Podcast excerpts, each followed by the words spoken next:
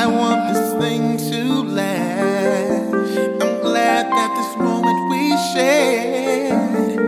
Who knows where we'll go from here? All I know is I want you here. Our chemistry is so clear. I'm a pro night on the phone.